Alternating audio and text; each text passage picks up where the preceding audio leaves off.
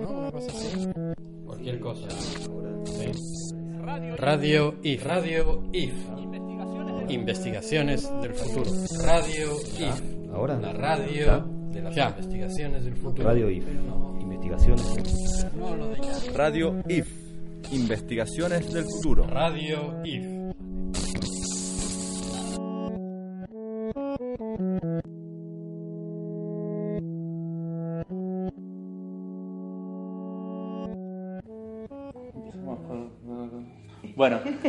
Empezamos con el tema que nos toca hoy en, en IF, en Radio IF. Eh, También podríamos decir quién está aquí, ¿no? sí, sí, estábamos por, por presentar que tenemos una invitada que se llama Marta Yagnes, eh, que a propósito de que nosotros habíamos tenido una conversación referida al tema de la basura, bueno, nos pareció que era importante poder continuarla eh, y bueno, por eso hemos invitado a Marta que se especializa hace muchos años en, en el tema y que, bueno, nos interesaba ver cuál era su punto de vista eh, y también cómo era la realidad de San Martín respecto a la basura. Este, que yo digo basura porque quiero que ella nos, corri- nos corrija eh, y bueno, ya nos corregirá. Eh, así que bueno, Marta, bienvenida. Y bueno, este, no sé qué, cómo podemos empezar. Que se presente ella primero. Sí, sí. Bueno, soy, soy Marta Yasnes, como dijeron, soy arquitecta. eh, trabajo hace muchos años en un centro de la Facultad de Arquitectura de la UBA que se llama Centro Experimental de la Producción, Arquitectura y Tecnología Apropiada de la Emergencia. Nació hace muchos años, pero antes trabajábamos con otro tipo de emergencias, eh, lo dirige el arquitecto Carlos Levington. Yo soy una de las miembros fun- fundadoras del centro. Eh, a partir de la desgracia social del 2001 eh, y el surgimiento de los cartoneros y la visibiliz- visibilización del problema de los residuos, como nosotros le llamamos a la basura, este, es que bueno, nos empezamos a interiorizar un poco, ¿no? Esto siempre ocurrió, siempre fue un problema. eh, muy famoso por un término que se usa mucho en Estados Unidos que se llama NIMBY, que es Not in my backyard, o sea, nadie quiere ver la basura, entonces no en mi patio trasero.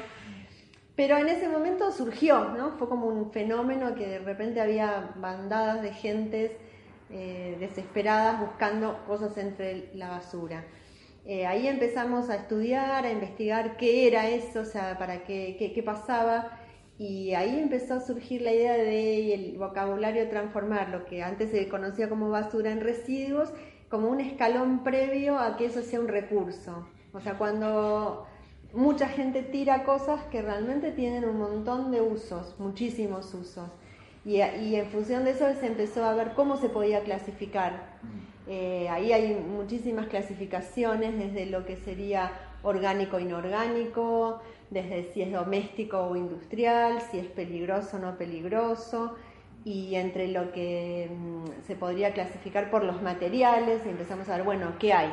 Hay cosas, hay plásticos, hay maderas, hay, eh, hay- Metales. hay metales, eh, hay gomas, eh, y dentro de los plásticos hay un mundo infinito, 8 o 10 tipos de plásticos que tienen que ver con el material, con el sistema de producción de ese material, con el riesgo, ¿no? Empezamos a ver que no era lo mismo un residuo que otro, hay residuos que son muy utilizables, otros que no son tan utilizables porque son muy peligrosos en cuanto a lo que producen, cuando se trabajan, cuando se queman, cuando se les da temperatura.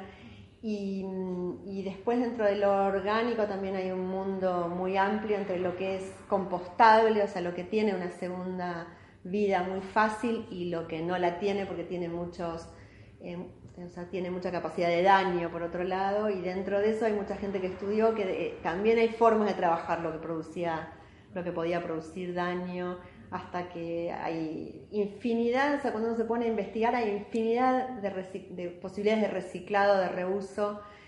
Por otro lado, también somos este, admiradores de- del reciclado en sí y de la reutilización y de no comprar por comprar, ¿no? Por eso también algunos somos miembros del club de reparadores de alguna forma. Este, bueno, ese es uno de mis acercamientos a- al tema residuos y en particular dentro del centro al principio todos empezamos a ver todo, pero a partir de un determinado momento cada uno se fue especializando en algo. Eh, un grupo se especializó en plástico, eh, otro grupo se especializó en, lo que son más residuos de construcción, hay, un especialista en papeles. Yo me especialicé más que nada en, un residuo plástico en especial que es el EPS o Telgopor y en el cascote de obra, de mampostería. ¿no? También hay mucha variedad de residuos de obra. Eso en la FADU. En la FADU, siempre en el centro. a, la, a, la, vez, eh, yo tengo como un cariño por San Martín. hice una, una diplomatura en, en, la UNSAM hace muchos años de negocios, eh, aunque no venía a San Martín porque era en el centro, eh, la Escuela de Negocios tiene su sede en el centro, pero hace mm, tres años con, con dos de mis compañeras de la facultad del centro entramos en una maestría a raíz de una situación muy particular que se dio que había la posibilidad de presentar a alguien en una beca, mm. en una beca para investigadores jóvenes. Ahí ah. le propuse yo a una de mis compañeras presentarla, estaba en el umbral ya. Y bueno, había la, condición era hacer una maestría en la FADU, no en cualquier lugar. Y cuando empezamos a buscar, a buscar qué podíamos hacer que además se justificara para el proyecto que teníamos de mejora de viviendas, de mejora del envolvente de viviendas, eh, surgió el tema de, eh, bueno, esta era la maestría que más se adaptaba porque hablaba de lo ambiental y en algunos de sus capítulos hablaba de residuos. Y yo le dije, bueno, te acompaño, porque la verdad que me, siempre había querido hacer una maestría y por motivos personales me había quedado en una diplomatura. Y ahí, eh, gracias a, que conocemos a Daniel Kosak, que es un arquitecto también de la facultad, actualmente es el director del CIE, con el que habíamos trabajado, porque la idea del residuo pasado a, recursos y a reservas se usó. Finalmente nosotros producimos objetos que la idea es que se usen. Eh, tenemos eh, una obra que, hizo el estudio de Daniel y en donde se usaron mis fórmulas, sea, mis fórmulas de hormigón en un, bloque y la fachada está construida con residuos de la propia obra, que para mí era como el zoom de, de la perfección, de ni siquiera tener que trasladar eh, los, cascotes por la ciudad, sino que se, hizo un estudio de cuánto dejar en función del consumo y de lo que se podía hacer también por el avance que teníamos del proyecto, que era la fachada. Mm. Eh, entonces, el residuo que no obra y, nuestro objetivo dentro del centro siempre es no competir con el mercado tradicional, pero sí generar un producto que, que sea usable y que se capacite gente y que se le mejoren las condiciones de posibilidad de laburo, en este caso capacitamos operarios de la misma empresa constructora. Entonces ese vínculo con, con Daniel Cossack, Daniel Cossack se vinculó también con gente del GAM por otro motivo, nos trajo a San Martín, nos trajo a este, a este proyecto del arquitecto Busnelli que se llama Atlas de Residuos Industriales de San Martín. Eh, la Escuela de Negocios está también muy abocada de San Martín a estudiar el área, en especial Villa Lynch, bueno, eh, todo, todo tiene que ver con todo y ahí es que estamos, eh, estamos con una de mis dos compañeras con la que se presentó en el concurso, eh, haciendo las pasantías en, San Martín, vinculadas tanto al relevamiento, en el caso de ella, de lo que residuos hay verdaderamente en la zona, y en mi caso, trasladar un poco los conocimientos que, tengo de, mi experiencia en el centro para transmitir en el grado en San Martín en la materia de materiales, eh, pero mm, con otra visión un poco diferente, mucho más contracturada, porque la UNSAM es una facultad como mucho más eh, abierta y, relacionada con el territorio, ¿no? que es lo que a mí me interesa. La FADU es un mundo, es ciudad de Buenos Aires, en realidad, ¿no? Un mundo, pero ciudad.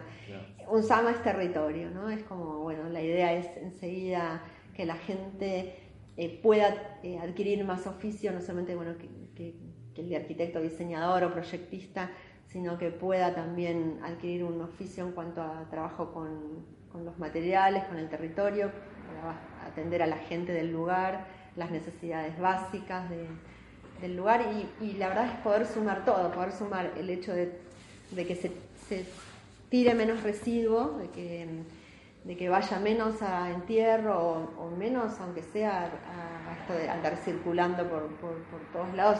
En el caso de la ciudad de Buenos Aires, con la locura de trasladar muchísimas toneladas desde la ciudad al conurbano, bueno, a San Martín, San Miguel, ahora realmente lo que se está llenando es más el Norte 3 que está en San Miguel. Eh, y por otro lado, eh, poder satisfacer una necesidad que, es la de generar productos de construcción que puedan ser hasta fabricados por los mismos usuarios, em, capacitar gente que no tiene un oficio y que tiene cierta, digamos, vocación por, la construcción, porque tampoco se puede forzar mucho, ¿no? Entonces trabajamos mucho con cooperativas como para bueno, que, se popularice un poco esto que, se hace en las universidades, ¿no? Em, eso es un poco, digamos, el, el, me interesó una cosa, me interesó una cosa que decías que era eh, lo de la fórmula, ¿no? Que tengo una fórmula para hacer el hormigón. Que claro. aparecían dos cosas. Por un lado es si eso es un producto, un producto en tanto una mercancía que se pueda vender o si es una táctica de reaprovechamiento que se puede transmitir. Digo, el producto tiende a ser algo que uno se lo coloca al otro en términos de una compra-venta, en donde uno intercambia y produce una, ganancia sobre eso. Y una táctica de comunicación implicaría que vos comunicás a, todo el mundo que hay una forma de hacer las cosas de una manera como mucho menos restrictiva, sino más amplia, digamos. ¿Cómo te interesan que se puedan mover este tipo de, ocurrencias?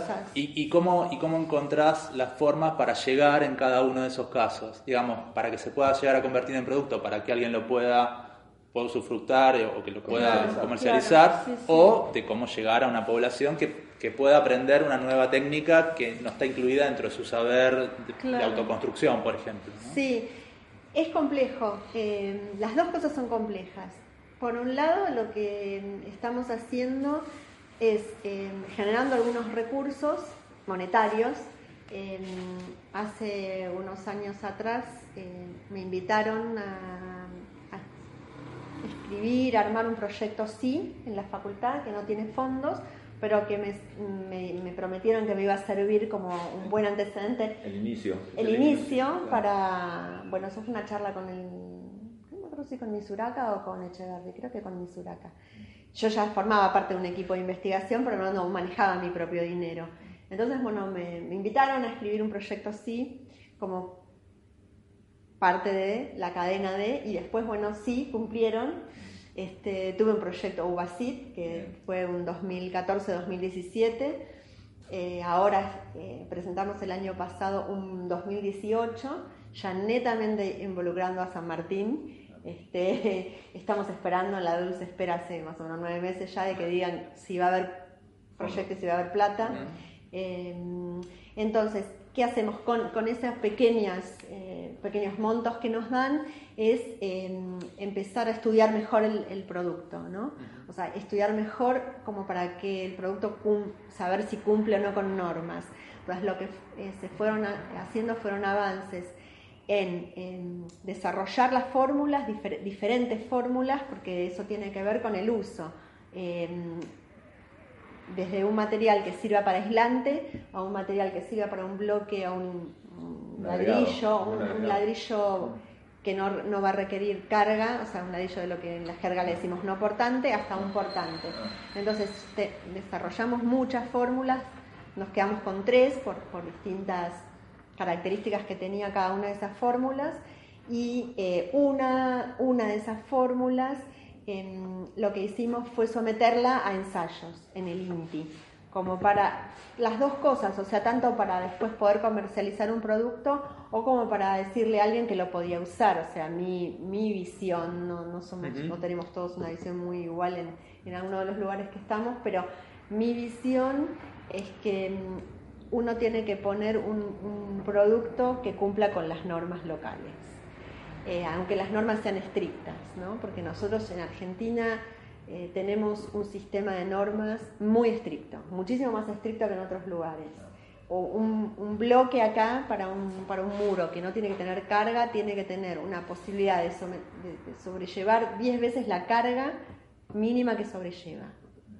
O sea, Entonces, eh, bueno, estudiamos mucho, o sea, con, el grupo, o sea, tengo pasantes, becarios y con una de mis eh, becarias nos fuimos a hacer una, una especialización en España, eh, con una beca que, que, se ganó de Promay, y ahí fuimos con un especialista en hormigones, que era la crítica que me habían hecho en el UBACID, que nosotros éramos todos arquitectos, Faltaba un ingeniero en materiales, faltaba un ingeniero en construcciones, entonces igual nos, nos lo dieron, pero bueno, nosotros me tomo todo muy en serio cuando alguien me critica, digo, bueno, la verdad es cierto, nosotros somos muy como voluntaristas, entonces me, busqué un lugar con un ingeniero especialista en materiales y ahí es como, bueno, se fueron sumando cosas y logramos eh, una mezcla que pasó muy bien eh, los ensayos de fuego más elementales, ¿no? Porque no, vamos haciendo lo que nos da. O sea, fuego puedes analizar un muro o, un, o una mezcla. Nosotros nos dio para analizar la mezcla. Propagación de llama, densidad óptica de humo. Eh, y después ensayamos compresión de, eh, del producto, del bloque. Y nos dio muy bien. Tenemos un, bloque que tiene un, un resultado que lo, lo, habilita, digamos, que le, entra dentro de la de lo que pide la norma para portante y uno para no portante.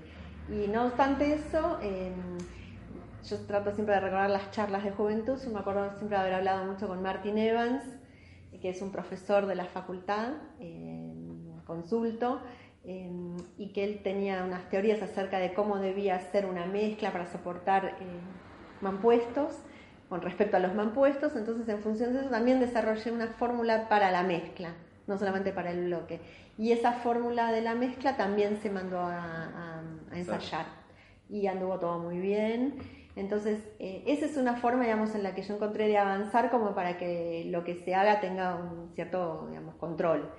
Después, en cuanto a lo que sería comercializar, eh, estamos todavía un poco en, deuda en lo que sería el proceso productivo, porque eso no tenemos una gran productividad diaria, entonces, la, factibilidad que se nos dio hasta ahora se ha limitado a la construcción en obra. O sea, en esa obra que se hizo, em, se, fabricó en obra. Entonces, em, el valor no implica demasiada diferencia de si pagas un poquito más o menos, porque un bloque en una obra es el 1% del costo de la obra. Pero por otro lado, este bloque que he diseñado no requiere revoques que el revoque es un valor muy alto en una obra. Entonces, eh, a, la empresa le cerró. Todavía, a mí me cuesta eh, el producto que, está, eh, competir, si vos me decís, bueno, compito en el mercado y lo vendo en el mercado y me quieren comparar el precio con un bloque tradicional, bueno, obvio que este producto va a ser caro porque mm, nosotros tenemos esto, somos un centro de investigación de la facultad con dedicación simple, todos. Entonces, es a pulmón. Y lo que nos da Lubacid es un chiste realmente, en cuanto a no, no, no, es una, no tenemos una empresa atrás. Y tampoco nunca quisimos competir con la empresa, pero siempre tenemos esta, esta cuestión de que realmente si nosotros quisiéramos testear el producto o contratar un ingeniero industrial para que desarrolle realmente una técnica productiva, como para que esto se pueda hacer un poco más masivo, bueno, la verdad es que nos, nos falta todavía eso, que siempre pienso que en algún momento... ¿Pero no hay empresas interesadas o lo han presentado como para que...? Eh, las empresas en general no están interesadas en nada que compita con ellas, ¿no? Entonces, eh, inclusive he intentado eh, hacer aliados, pero eso ha sido posible en algunos términos muy pequeños. O sea, cuando Luis Bruno hizo la en serie en la Facultad de Arquitectura, que fue una jornada, unas jornadas de involucramiento de la industria en la facultad, me donaron todo, me donaron tacurú, me donaron cemento, después eso se diluye, ¿no? Hay que mantenerlo. Hay que mantenerlo y la verdad que tampoco tenemos una estructura que, mantenga eso. Por otro lado, em, el usarlo con cooperativas es algo que, estamos tratando, o sea, algunas de las fórmulas y de trabajos de otros integrantes del grupo se están usando ahora y yo estoy también viendo ahora de usar eh, algunas de estas fórmulas con algunas cooperativas. Estamos avanzando también con algunos grupos que están en territorio, viendo si es posible. Y con, el proyecto de mi compañera de Lucía Tosi, con, la que estamos trabajando ahora en, un UNSAM, eh, que es un proyecto de mejora de envolvente. Estamos también tratando de ver eh, si, si, avanzamos un poco más en ese proyecto para, eh, para aplicarlo, porque lo que tiene para mí de bueno es no solamente que usa residuos, sino que también tenemos un producto que tiene mejores rendimientos térmicos que un bloque convencional, con lo cual esto hace dos o tres años atrás no le importaba a nadie, porque prendías el aire o prendías la estufa, y hoy, eh, ya, es importante. Entonces, si bien no es un producto que lo resuelva de por sí, ningún producto solo eh, resuelve de por sí la aislación térmica por un problema de, otros aditamentos que tiene el clima, que es como la humedad, condensación, entonces necesitas siempre algún otro elemento que lo complemente. Sí, este, creo que vamos a hacer mucho hincapié en esto, que es un producto que colabora mucho más en, una, en una buena aislación y una buena aislación todos sabemos que es menos consumo o mejor vivir, ¿no? O sea, esta cosa de pobreza energética, que hay gente que gasta mucho porque prende el aire y la estufa y gente que se enferma porque no tiene ni para prender el aire ni la estufa. Entonces, bueno, esa es la idea, poder, poder, mejorar las condiciones de, habitabilidad, ¿no? Bien. En Villalín, ¿qué te encontraste cuando hiciste el relevamiento? O sea, ahora que nosotros estamos acá instalados en un espacio este, como el IF, entonces estamos curiosos a ver que alguien que está estudiando la zona nos, nos cuente algo de lo que encuentra por acá. Bueno, una de las cosas que, que me llamó la atención eh, es que me encontré con muchos basurales. ¿no? O sea, yo, yo siempre he pasado por acá porque tengo muchos vínculos también amistosos por la zona, pero siempre o voy por la 25 de mayo o voy por San Martín y siempre en auto y rápido. Y me gustó mucho la recorrida que, que hicimos en, dentro de las jornadas de Jane, Jacobs. porque pude recorrer la zona a pie y caminarla mucho y ver cosas que eh, salieron un poco de, mi estereotipo, ¿no? Porque nosotros en, lo que es el GAM, o sea, en, la maestría, estudiamos mucho cuencas. si bien el territorio todo pertenece a alguna cuenca, se estudia con el enfoque en la cuenca. Durante las cursadas estábamos más bien orientados a la, cuenca del Matanza Riachuelo porque los director, eh, el director está como más orientado a esa cuenca pero ahora que me he involucrado en San Martín, estamos en la cuenca del Reconquista. Entonces, la fantasía es que los basurales solo están en las cuencas. Bueno, y recorriendo me encontré con que no, no solamente están en las cuencas, hay basura y hay basurales en, fuera de las cuencas. Entonces un poco me, despertó el, tema de lo territorial, ¿no? A mí siempre me gustó mucho el, el territorio, o sea, la geografía que, era mi materia favorita y nunca me acuerdo por qué terminé estudiando arquitectura, pero nadie entendió muy bien en mi casa. Ni, Llevas en el cuerpo la geografía. Sí, y soy fanática de la geografía. Tiene un buzo con el planiferio completo. porque soy fanática de los emprendedores. Entonces, Eso de Mar del Plata, ¿no? No, esas son unas chicas de por acá, de Zárate, creo. Ah, pues lo vimos en Mar del Plata el año pasado. Eh, América del Sur se llaman, paso el chivo, son unas chicas que son de la Facultad de Arquitectura, de Diseño Gráfico, ah. que trabajaron con el japonés en Emprendis, en, en, este tema de lo que se hace en la facultad de eh, incubar em, emprendedores. Ah, eh, y ahora le acabo de comprar un cuadro a, una exalumna mía que quiero muchísimo, que se llama Camila Narváez, que tiene un emprendimiento que se llama Mapoteca y que es el tamaco. Ah, bien, conocemos. Sí, sí, me imagino. Este, y bueno, me gusta mucho esto de ver y me, soy también loca de los mapas, del QGIS, o sea, me encanta armar mapas, mapeos. Y, bueno, una de las cosas que, me pregunto es qué pasa, ¿no? ¿Por qué, ¿Por qué hay basurales? Entonces, ese es uno de mis temas de, lo que voy a hacer ahora en el TIF, en el trabajo integrador final de la especialización, es encontrar cuál es la problemática de la zona. Eh, yo creo que hay muchas factores, ¿no? yo venía muy eh, eh, enfocada en el territorio en general de San Martín y mis hipótesis de trabajo eran, bueno, eh, hay, hay, basurales porque, porque hay villas, porque las, las villas no tienen pavimento, porque las villas tienen callejuelas y los camioncitos no entran y no entran porque, porque no les dan los giros o porque las empresas no ponen los camiones que le dan los giros porque algunas de las empresas tienen esos camioncitos chiquitos, pero los meten en los countries. En- O la municipalidad no los manda también, ¿no? o los contratos no están bien redactados como para que se cubra el territorio, o hay contratos que son por área limpia y hay contratos que son por tonelada, entonces Mm. a veces no está muy claro. eh, es un tema de poder, ¿no? También nosotros estudiamos mucho lo que es capacidad de gestión. No porque el intendente sea especialmente más piola que otro, sino por qué capacidad política, qué capacidad de gestión tiene. A veces un pobre intendente de un municipio, que no sería el caso de acá porque el municipio de acá es importante. Pero, por ejemplo, ¿qué capacidad de negociación tiene un municipio contra una superempresa que es casi una multinacional, como Covelia, por ejemplo, que está eh, como un pulpo en ocho, en- no, no en todo el conurbano, pero en bastantes lugares del conurbano.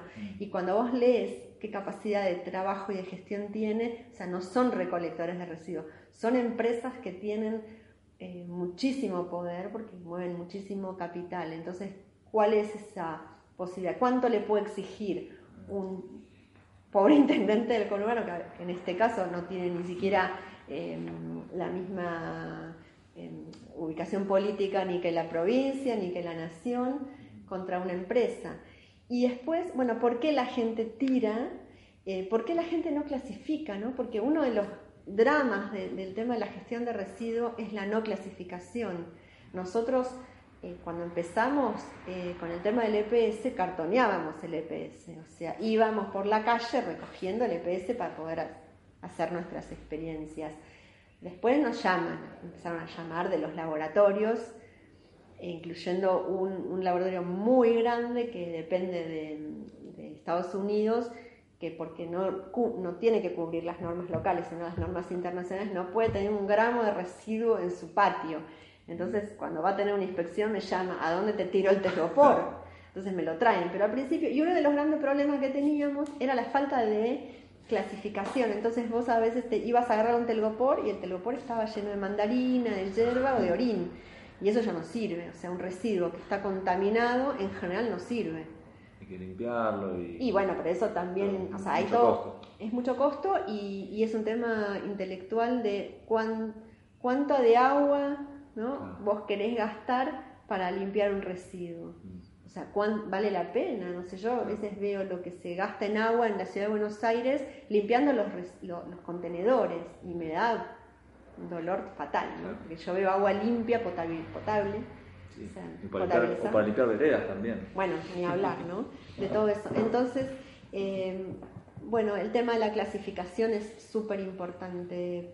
Y, y, bueno, lo que me encontré en Villa Lynch es que estamos más o menos lejos del, del riachuelo y he encontrado... Del un- Reconquista, ¿no? del, perdón, del Reconquista. Eh, he encontrado muchos nichos de residuos que yo creo que tienen que ver con eh, una falta de compromiso de, las empresas, porque no era residuo domiciliario en general, sino de, de unas pequeñas empresas, eh, de, hacer algo más sano con su residuo o de la falta del municipio de tener una contenerización y en algunos casos con que hay algunos, algunas eh, vías de circulación abandonadas.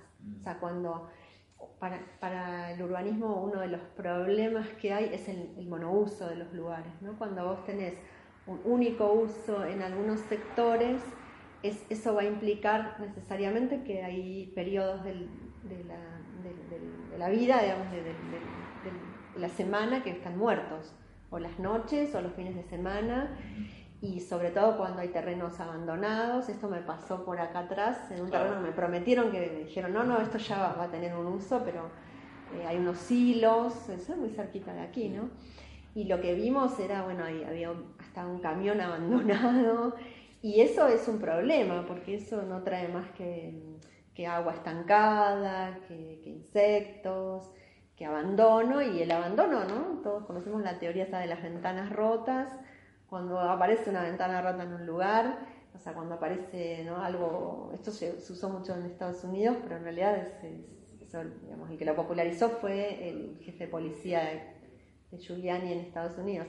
Cuando hay un lugar en donde se empieza a vandalizar algo, eso termina vandalizado por completo. O sea, vos ves, o sea, había un, famoso lugar donde dejaron un auto, el auto entero, cuando alguien ya le, rompió un vidrio, el auto se vandalizó. Y eso es un, como un constante deterioro que tiene un territorio, cuando empieza a aparecer el abandono o el que a nadie le importe o el que no haya, claro, nadie que sea como el que vive en esa zona. Y, ahí, bueno, me, aparecieron todas estas cosas, ¿no? Decir, bueno, la verdad que con validación de que el, monouso no, es bueno, siempre que haya pluralidad de usos va a ser bueno. Eso lo pasa lo mismo a los centros de las ciudades donde solamente antes eh, se ponía uso público, ¿no? O sea, eh, eso vive en un periodo de la semana de lunes a viernes, de, no sé, de 8 a 18, y después tierra de nadie. En cambio, si vos tenés vivienda con, con industria, no, o sea, no todo tipo de industria, pero hay industrias que no, tienen ninguna posibilidad de contaminar nada. Entonces, si vos podés ampliar, es como que el, territorio va a estar más, más usado, más vivido y siempre va a haber gente que se ocupe de que no pasen esas cosas. Pero bueno, no es fácil, ¿no? No es fácil congeniar porque eh, siempre va a haber intereses eh, o sea, complementarios, ¿no? La gente que por ahí eh, tenga una actividad va a querer que, no haya otra y no, no, todo el mundo puede además eh, ver, el, ver el problema desde un ámbito más amplio, ¿no? De decir, bueno, no es solo un problema de que no, no haya basura, sino lo que esa basura implica, ¿no? La, posibilidad de contaminación, de problemas para la salud. O sea, como que realmente el de los residuos es un tema muy complejo y perverso en algunos casos, porque siempre hay alguien que le conviene que haya mucho residuo cuando se paga por tonelada, por ejemplo, y a alguien que le convenga que no lo haya. Entonces es como difícil congeniar todos los actores que, pueden intervenir en un conflicto. Eh, una, una cosa, no sé si tenías algo para decir. No, eh, eh, con el tema de, estudiar algo y hacer un atlas y un mapeo, supongo que el atlas implica un mapeo como los que te gusta hacer a vos. Sí. entonces, eh, eso implica una mirada, digamos, de localización de ciertas cosas. Pero lo que estabas contando recién hablaba no solamente de lo que está localizado, sino de los circuitos, o sea, cómo se mueven los residuos, o sea, cómo se... qué, claro, cómo se trasladan, qué, qué logística este, manejan eh, ¿qué, ¿cuál es el, el, movimiento del desdén? Este, como decir, bueno, yo voy tirándolo por donde me parece, o voy buscando un lugar, o empiezo a vandalizar un sitio y se convierte en un basural. Eh, ¿Eso es posible de ser estudiado? ¿Está dentro de los, de los eh, objetivos que tienen como para, para entender un poco los movimientos de lo que se mueve, de lo que se... Sí, eso está estudiado. en, el, en el proyecto del Atlas de, de los Residuos, el Atlas de los Residuos de San Martín, hay mucha gente trabajando.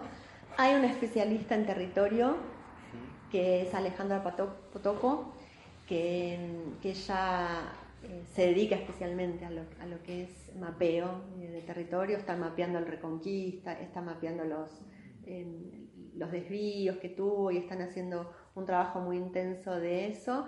La escuela de negocios está mapeando todo lo que es industria más detalladamente que, lo que podría tener un, digamos, un, GIS de, industrias en general.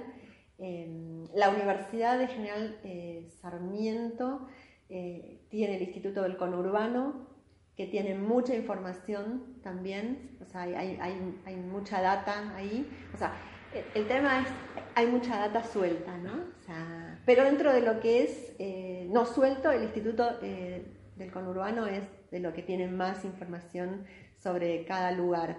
Y, bueno, sí, la idea de este proyecto es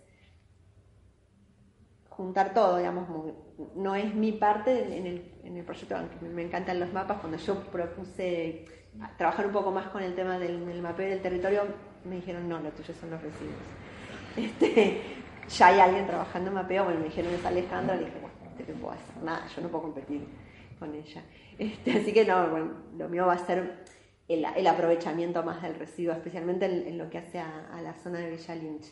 Em, Después sí, el, tema de los recorridos, eh, bueno, estoy, estoy empezando a escribir un poco a partir de qué tipos de residuos hay, ¿no? O sea, qué, tipo de generación, por eso me había hecho acá como un punteo que, que, por un lado está lo que es domiciliario, por otro lado está lo industrial y, y las recolecciones, ¿no? Hay, hay muchas recolecciones. Cuando uno empieza a ver, bueno, ¿quién recolecta el residuo? Hay muchísimos recolectores de residuos, o sea, no solamente eh, los, los, que recolectan lo domiciliario, por eso si yo había pensado en un momento como hacer un mapeo de las rutas, eh, es, muy complicado, o sea, sería un trabajo muy largo, vamos a ver si me lo dejan, lo convenzo al hebrero para meter eso en la parte de lo que sería la maestría, porque vos tenés, por un lado, eh, la recolección domiciliaria de los residuos locales. Acá San Martín tiene tres zonas, o sea, tres recolectores. Eh, Cobelia tiene un sector, otro sector lo tenía Gira, lo pasaron ahora al grupo de Romero Ferris, creo que ERA, y hay un pequeño sector que lo hace la propia municipalidad. Pero después hay otros, otros sistemas de recolección de residuos que son los eh, industriales, que hacen empresas que se dedican especialmente a recolectar residuos industriales.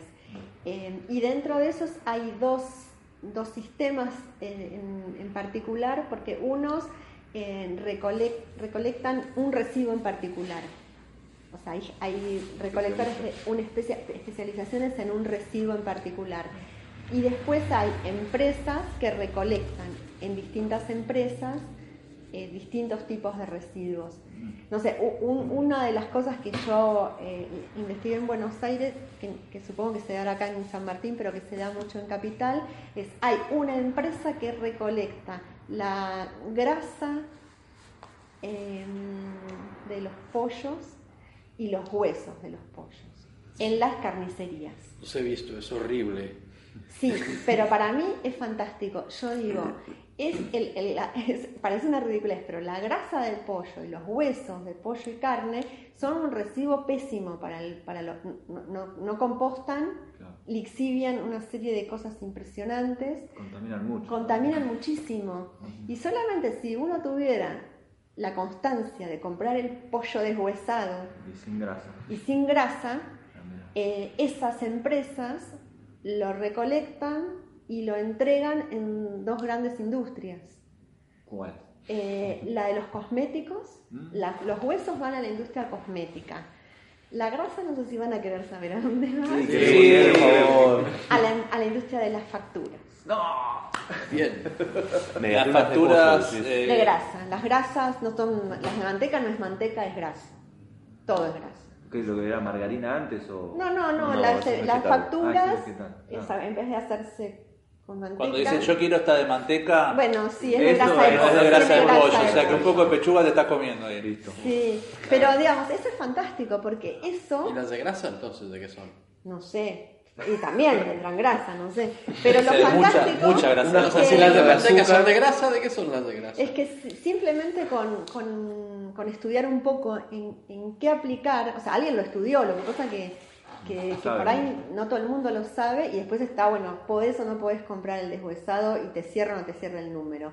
En realidad está, es lo mismo porque vos estás comprando, cuando compras deshuesado pagas más, pero no compras porquería, entonces en realidad no hay mucha diferencia, pero la verdad que no hay una popularización muy grande del tema, pero el, negocio debe ser bárbaro porque en mi barrio me dijo la gente de la carnicería que el tipo pasa todos los días, o sea, le cierra el negocio, a alguien le cierra dedicarse a eso, a trasladar un recibo especial. Ahora, digamos, esta diferenciación, eh, los que recogen residuos industriales, los que recogen huesos de pollo y los que recogen la basura doméstica común, ¿a dónde van dichos residuos como proceso final de tratamiento. Unos entran a la, reingresan a la industria. Sí, la los que Ahora, los residuos industriales, estos, digamos, ¿van al, van al compostaje de los, de los rellenos sanitarios? No, no, no, no, eso tiene su circuito propio. No, ¿Y qué, qué definición, qué, cuál es el final de todo eso? ¿Cómo termina? Y claro, ¿de dónde van esos residuos industriales? Depende de cada uno. Depende de cada uno. Sí, sí, esos tienen eh, circuitos muy diferentes. Por eso, los que van a reciclado van a la industria, vuelven a la industria. Los que no tienen un proceso de disposición final. Hay, hay lugares donde se hacen procesos de, de, disposición final de los que se llaman residuos peligrosos, por ejemplo. Las distintas municipalidades tienen distintas reglamentaciones al respecto. Yo eh, no, estoy estudiando eso en San Martín, lo he estudiado un poco en Ciudad de Buenos Aires, simplemente porque yo fui durante todo el periodo que hubo profesional verificador de habilitaciones. Entonces yo sabía más o menos qué tenía que pedir, preguntar en cada lugar según el uso, a ver si tenían, me tenían que mostrar el, el, el comprobante del contrato con la empresa eh, recolectora. Eh, por lo que vimos en algún momento, yo creo que eso, eso tiene un proceso, tiene un proceso especial, eso no va para nada, o sea, lo que está declarado no va para nada. Mi preocupación es que a, disposición final del SEAMSE y a entierro en el SEAMSE llega un montón de productos peligrosos de domicilio eh, ¿Por qué aerosoles, por ejemplo? Pilas. Las pilas son un tema. Pintura, Nadie, pintura, por eso todo lo que tiene un montón de, una serie de, contenido contaminante que no es bueno para el compost, porque si al se llegara solo compost bueno sería genial, tendríamos bosques. Y eso no es cierto, o sea, eh, tenemos algunas superficies verdes, que no tienen nada que ver con un bosque, ¿no? Eso es una discusión con gente del gobierno de la ciudad, por ejemplo, acerca de qué es verde, o sea, qué verde es bueno. O sea, no es lo mismo 10 centímetros de pasto arriba de una losa que eh, tierra, tierra con árboles. Entonces yo siempre digo, si realmente uno pudiera hacer un buen sistema de clasificación y separar en origen bien, podríamos tener un super lugar, podríamos tener un cinturón ecológico, ¿no? Bueno, que el SEAMSE era el cinturón ecológico, cuando se dieron cuenta de que el cinturón ecológico nada, le cambiaron y le pusieron, le, cambiaron el nombre de SEAMSE, ahora SEAMSE es coordinación, ya no es cinturón. este, pero, pero es un tema y bueno, y después está todo el tema de lo que sería la incineración. ¿no? sí, porque la pregunta era, entre la clasificación que hiciste no están incluidos los cartoneros, por ejemplo, o sea, ¿cómo ah, entra, ¿cómo entra el reciclado? Los recolectores. los recolectores informales o, digamos, o los, formales, dentro de los cartoneros. son porque ese es el núcleo, digamos, el núcleo de la discusión sobre el final de la ley basura cero y, el comienzo de otra de otra, otro paradigma que sería el de la incineración, tiene que ver con la mayor crítica no es tanto con lo que vaya a contaminar, sino con toda la gente que queda fuera del circuito, que ahora tiene un trabajo que por lo menos le permite cierto ingreso. Digamos, eso, digamos, ¿qué, ¿cuál es tu opinión? ¿Cómo lo estás viendo? Bueno, yo estoy absolutamente en contra de la incineración por, por varios motivos. Eh, primero y principal, porque la incineración eh, puede llegar a ser muy contaminante.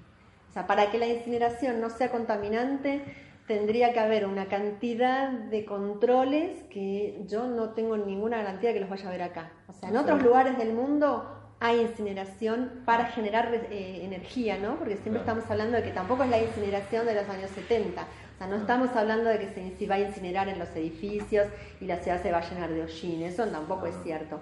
O sea, se está planteando una incineración localizada. Lo que pasa es que yo no tengo confianza en que vayan a funcionar los controles de, los filtros, de lo que se quema. De lo que se quema. se puede quemar cualquier cosa. No, además no se puede quemar cualquier cosa. Ah. Hay cosas que no se pueden quemar. Nosotros, yo no soy especialista en plásticos, pero en el centro tenemos un especialista en plásticos que es Liliana Mieli.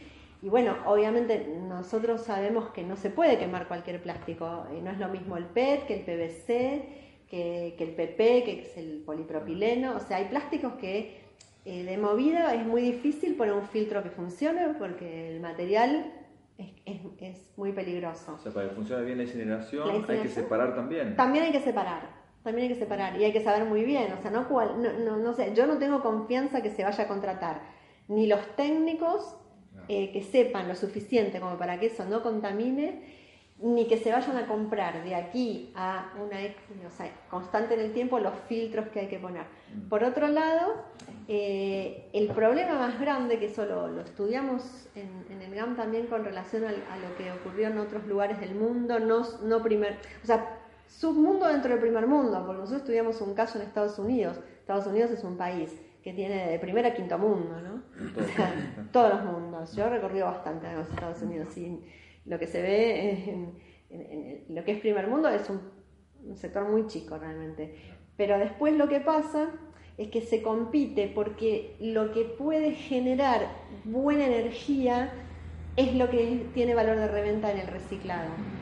Entonces, el problema va a ser qué va a pasar con toda esa gente que vive del reciclado. Eh, creo que va, a implicar un compromiso mucho más alto de la sociedad, que ahora es relativo. O sea, hay un grupo, hay, un sector de la sociedad muy comprometido con el, con, el, con el mundo cartonero y hay todo un sector de la sociedad poco comprometido, por distintos motivos.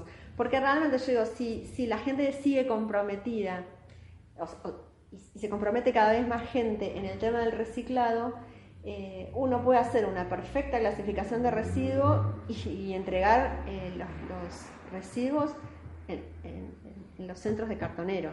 Eso puede, puede, Por eso, digamos, lo que aparece ahora que como una solución, generalmente los gobiernos y el gobierno de la ciudad particularmente, pone la infraestructura como solución de los males. O sea, la construcción de la infraestructura no garantizaría nada. porque siempre depende no de la infraestructura ni del edificio que vos tengas ni de la máquina que vos tengas, sino del trabajo humano que media entre la máquina y el proceso de producción.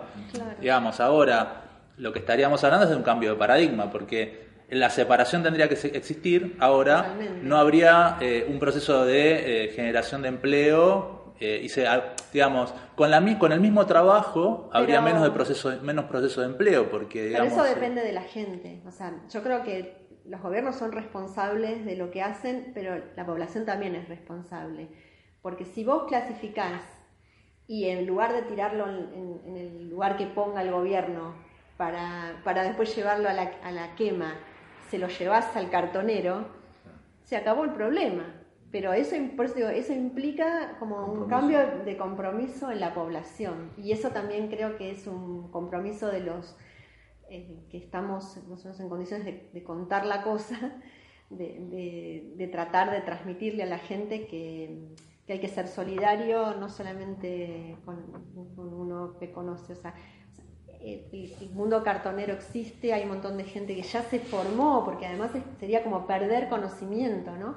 Hay, hay mucha gente que va mejorando, va estudiando, va creciendo, se va capacitando, se va equipando también. Entonces, yo digo, yo creo que no, no, no es, no es eh, imposible eh, contrarrestar el efecto, pero no es gratis, o sea, implica laburo, implica eh, compromiso. Me da un poco de temor siendo la ciudad de Buenos Aires, ¿no? en, un pueblo chico es más fácil de controlar. Por ejemplo, yo tengo mucho contacto con la gente de, de mm, los, los, que son los basureros de Nordelta, ¿no? O sea, la cooperativa Creando Conciencia es una cooperativa dirigida por dos personas que, no son cooperativistas, son cooperativistas, no son cartoneros, son empresarios, pero los tipos tienen una conciencia social enorme, eh, han generado un, em, han generado un, circuito de lo que es el reciclado impresionante eh, ellos recogen los residuos en, todos los, en todos los countries, en todo lo que es Nordelta, y lo procesan. ¿Y ya lo separan en los countries o, sí, sí, sí, ellos han hecho una tarea bastante didáctica. Igual como ellos son los, después los, basureros, digamos, ellos lo que no se clasificó lo terminan de clasificar en su lugar. Pero ellos hacen muchísimo, muchísima docencia y están muy contentos. Dicen que la gente les da muchísima colaboración, respuesta tienen sus, días diferenciados y sus camiones diferenciados. el, que un gobierno se le ocurra hacer eso no, no quiere decir que todos tengamos que, seguir sus pasos y hacerle el juego y entregarle las cosas a ellos. O sea, yo llamo a la revolución este, de, de, que hagamos lo que hay que hacer como para que la gente que tiene un laburo no lo pierda. O sea, no digo, no va a ser fácil porque va a haber presiones. Entiendo que ahora hay subsidios que por ahí no los va a haber, pero... Se va a desestimar, digamos, que haya infraestructuras como que las cooperativas tengan un espacio donde poder separar, como, digamos, por ahí lo que la ley de basura cero tendría que haber implementado era los centros de separación de residuos de una forma sistemática que nos hicieron. Entonces eso se va, se va a jugar en contra contra ese tipo de Yo no digo que, que sea fácil, pero digo que que, que es una batalla lo que se perdió, no sé si es la guerra. Creo ¿No que puede ser compatible la separación con la incineración? Digamos, una parte se separa y se incinera. No, Es que Eh, precisamente no. está diciendo que lo que es fruto para lo que está bueno para incinerar es justamente lo Ah, reciclable. Ese es el problema. El problema es que compiten lo que Por se eso cayó. Robbins, ¿no? Es ese lugar donde se, la gente vivía de- del reciclado. La Eh, Contá, contá la, contá la Sí. anécdota esa que no. Eso, sí. Sí, bueno, esto es un, un pueblo que se llama Robbins, que, que está en, en- en- en un sector, en, en- un estado de Estados Unidos, ahora no, no estoy muy segura, creo que es Illinois. Y el problema que, que hubo ahí es que decidieron poner un incinerador.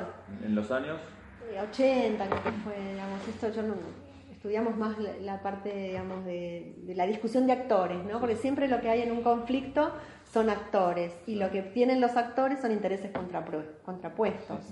Eh, por distintos motivos, no siempre por maldad, a veces eh, por maldad y otras porque cada uno tiene un rol, el intendente tiene un rol, el periódico local tiene un rol, el, el que vive de eso tiene un rol y el que pone, el que quiere vender la- la- el equipamiento tiene otro y el, el que lo va a instrumentar tiene otro. Entonces lo que ahí, ahí ocurrió que ¿Por qué saltó el problema? Porque realmente no es que se quema cualquier cosa, se quema lo que sirve.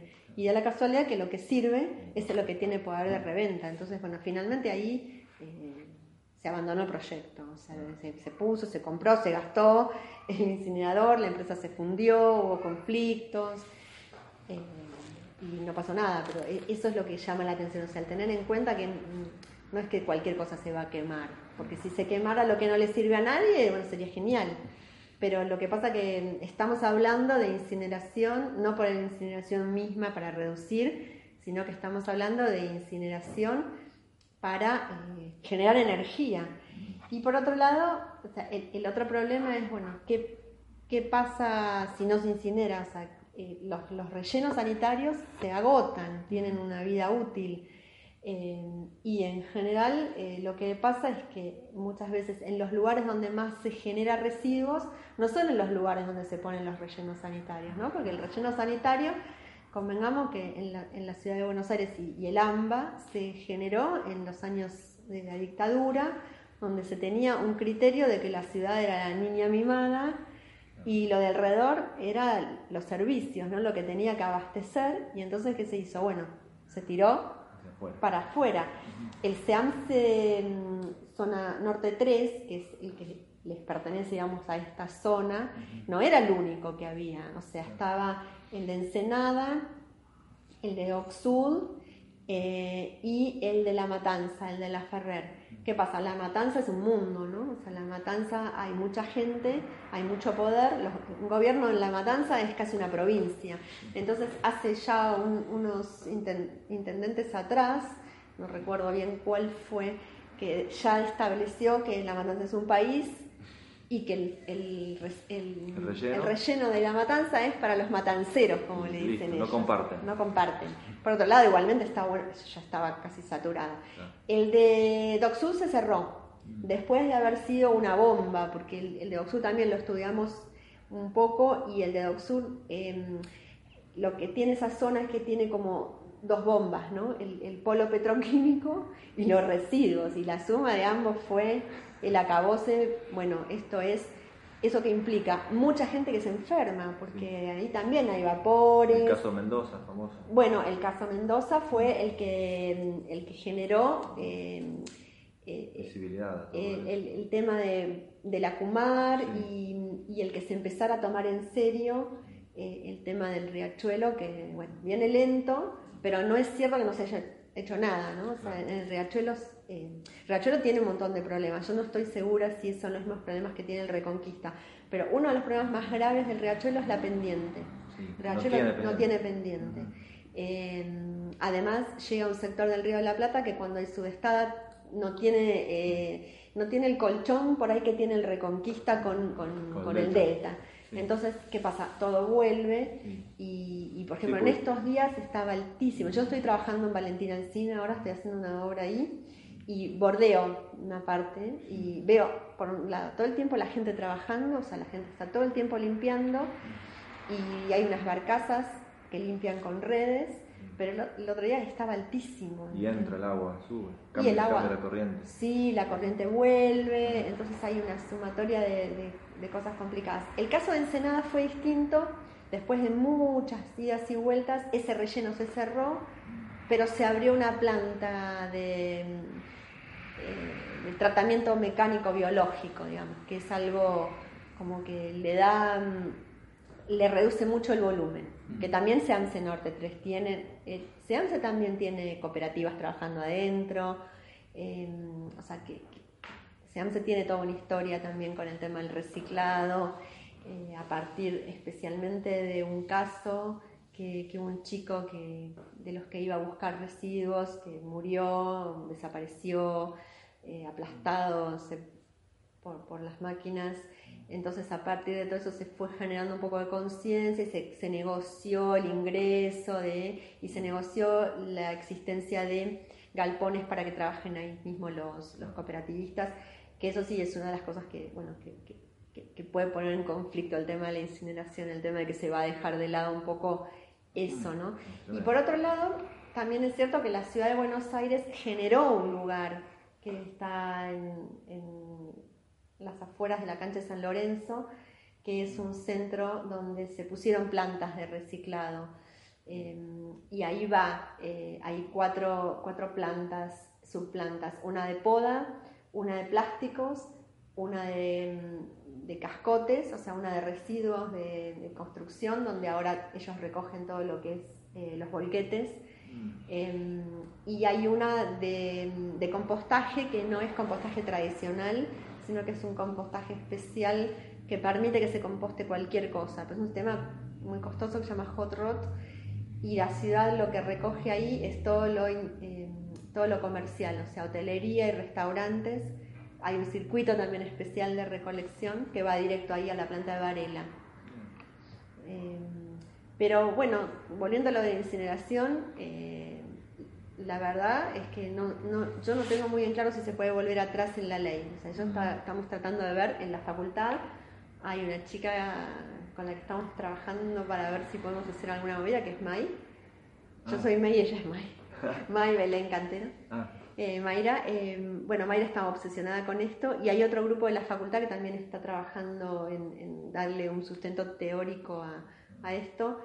Y ahora, bueno, estamos viendo de, de averiguar si hay alguna forma, para no perder el tiempo, si hay alguna forma en que se pueda revertir esto. Vamos a ver con unos abogados bueno. si, si hay alguna posibilidad de con alguna X mayoría, no sé, llegar a tiempo de frenar, de, de volver atrás con esto. Y si no lo hay, bueno, salir a hacer campaña para dentro de lo que la sociedad civil realmente pueda hacer, cómo se puede contrarrestar eh, esto. Porque además hay otro tema que tiene que ver con qué lugar van a elegir para las plantas. Y, y bueno, ya están, ya hay una, una sospecha ah. de que va a ser Villa Riachuelo, este, que es un sector que se lo estaba locamente va a ser ese sector cuando es un sector que se lo estaba levantando a nivel ecológico, ¿no? Claro. O sea, están ¿Dónde está la trabajando. laguna? Claro, por ese sector. Ah. Eh, no, sé, no, no dijeron sí, es dónde. paradójico los lugares que se pueden llegar a... Es paradójico porque ese lugar yo lo recorro bastante, es más, ahora he, he hecho ese recorrido el, la 27 de febrero para venir por General Paz y está trabajando a todo vapor con el puente La Nuevo- Carra, nuevo puente. el nuevo puente Sí. que te- teóricamente tendría que estar en julio, creo que no, pero creo que sí o sí va a estar antes de las Olimpiadas, que son en octubre. Y todo ese sector se le quería dar eh, un empuje ecológico, están forestando, o sea, está bellísimo y están trabajando en, en lo que es el Parque Roca, Claro. eh, se- el APRA, que es un ente que va pobre a contrapelo de todo en el gobierno de la ciudad tratando de llevar adelante políticas eh, de ecología. Eh, entonces también decían, bueno, la verdad que es como un contrasentido. Bueno, y si, y si no contamina nada, bueno, métanlo en Puerto Madero, ¿no? Ya que Claro. dicen que no contamina. Y yo sugeriría Palermo Chico directamente, ¿no? Pero, pero yo creo que son procesos largos, por eso también tengo fe de que hay tiempo, porque no es que ya está la planta, o sea, hay posibilidades de, de- de meter algún, a- a- a- alguna restricción vamos a ver alguna oposición para que finalmente no ocurra esto. Hablando de tiempo, ¿cómo, cómo estamos? Ya estamos, estamos terminando. Este, así que sí, le damos las gracias, Bueno, Marta, gracias a ustedes. eh, por, por haber venido y por este, contarnos todo lo que... Hay mucho más que queda hacer un pendiente. capítulo 2 de este. Sí, sí, Claro, porque podríamos- nos quedamos, tenés muchas cosas para, para contar y... Puedo contarles luego los avances de lo que, de lo que se, se haga en San Martín más, sí. especialmente cuando bueno, avance un poco en, el, Bueno. en todos los trabajos sobre San Martín. Bueno, gracias Marta. Bueno, muchas gracias a ustedes por, por la posibilidad de contar un poco. 59 minutos. eh, 59 es un récord. minutos.